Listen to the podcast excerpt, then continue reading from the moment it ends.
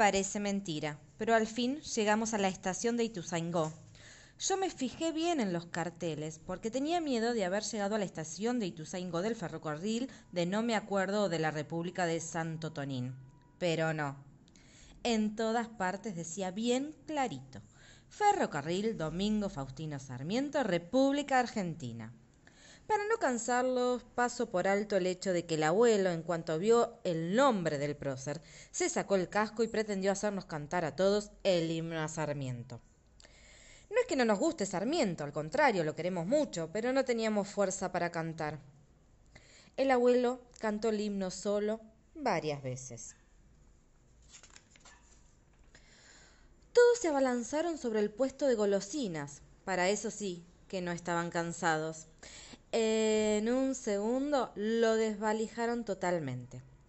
Y aquí debo dejar constancia de un hermoso gesto del bombero. Se acercó al puesto y volvió al trotecito. Se me acercó, se quitó su precioso casco dorado, me hizo reverencia y me entregó un paquete de pastillas de naranja.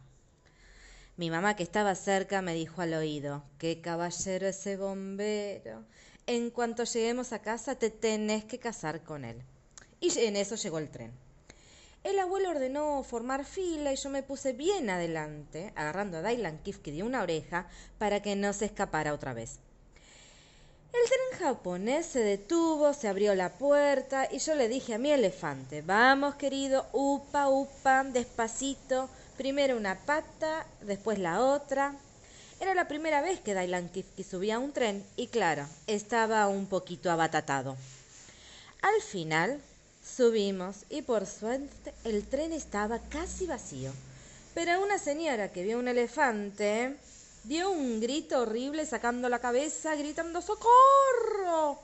¡Shh! dijimos todos. Señora, ¿es la primera vez que ve un animalito?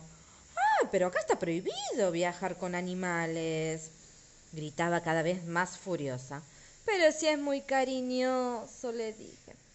Si yo quisiera subir al tren con un león furioso, una pantera sin bozal, bueno, todavía. Igual, está prohibido, me contestó. ¿No leyó en el diario en que está prohibido salir a la calle con animales? Eh, porque pueden estar rabiosos, pero no, señora, Dailan Kifki no es un perro, ¿cómo va a tener rabia? O lo saco de aquí o llamo a la policía, dijo la señora. Y entonces llegó el guardia.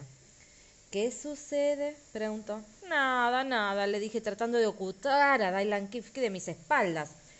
Pero la señora señaló con el dedo. Ay, pero esta señorita quiere viajar con un animal.